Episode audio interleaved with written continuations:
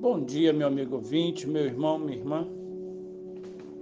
Hoje eu quero compartilhar com vocês o seguinte livro da Bíblia. O livro de João, o capítulo 3, a partir do versículo 14, o qual nós lemos assim: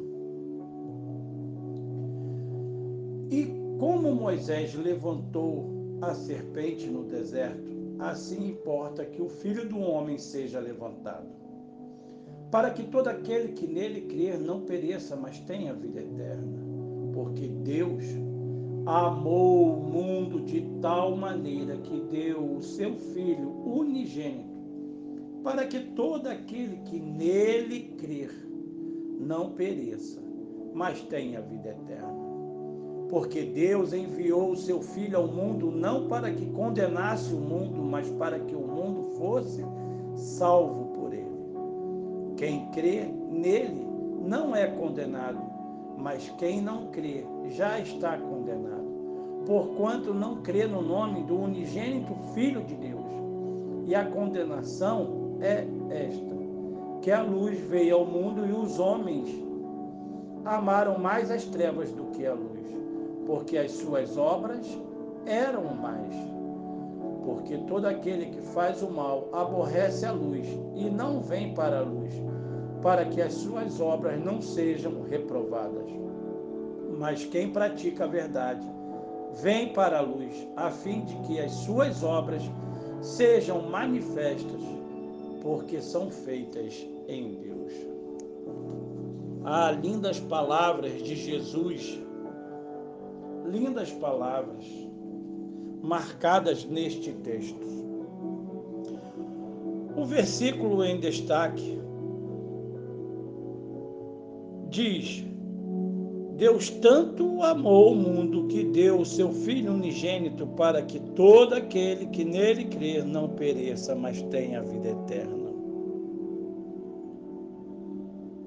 Pode ser chamado de coração da Bíblia, sim é a essência do Evangelho de Jesus Cristo, a oferta de vida nova e eterna com Ele, passa por aqui.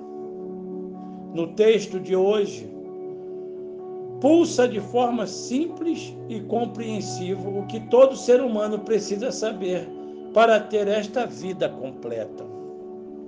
Às vezes, as pessoas sentem ansiedade em relação ao futuro.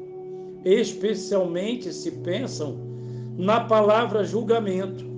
Porém, o texto que hoje aqui lemos nos ajuda a combater este sentimento.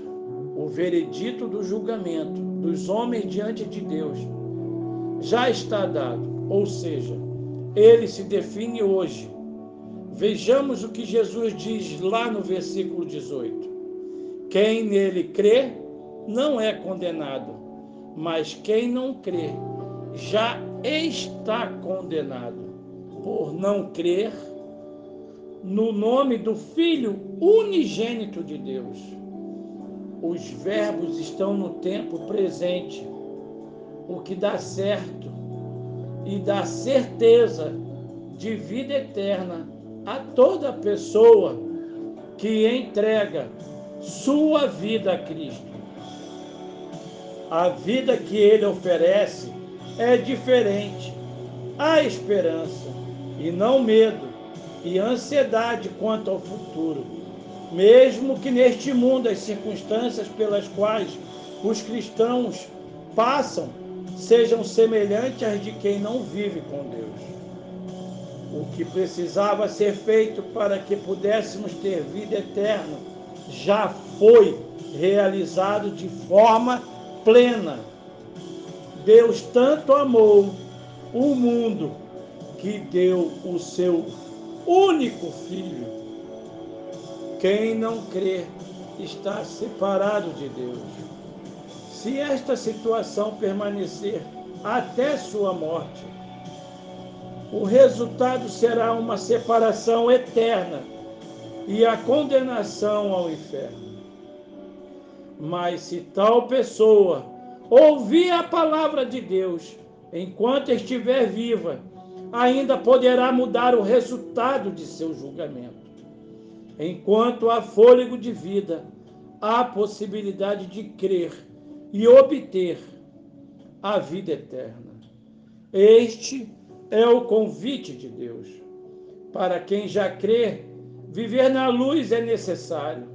Estar na luz é estar em Jesus Cristo, que é a luz.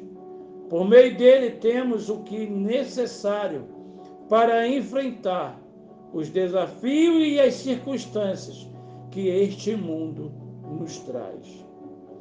Que seu coração pulse no coração da Bíblia. Para viver eternamente com Deus, só há uma forma, e esta forma é crer sem duvidar em Jesus Cristo como Senhor, Salvador, único e suficiente Salvador que é. Que Deus te ajude, que Deus te abençoe.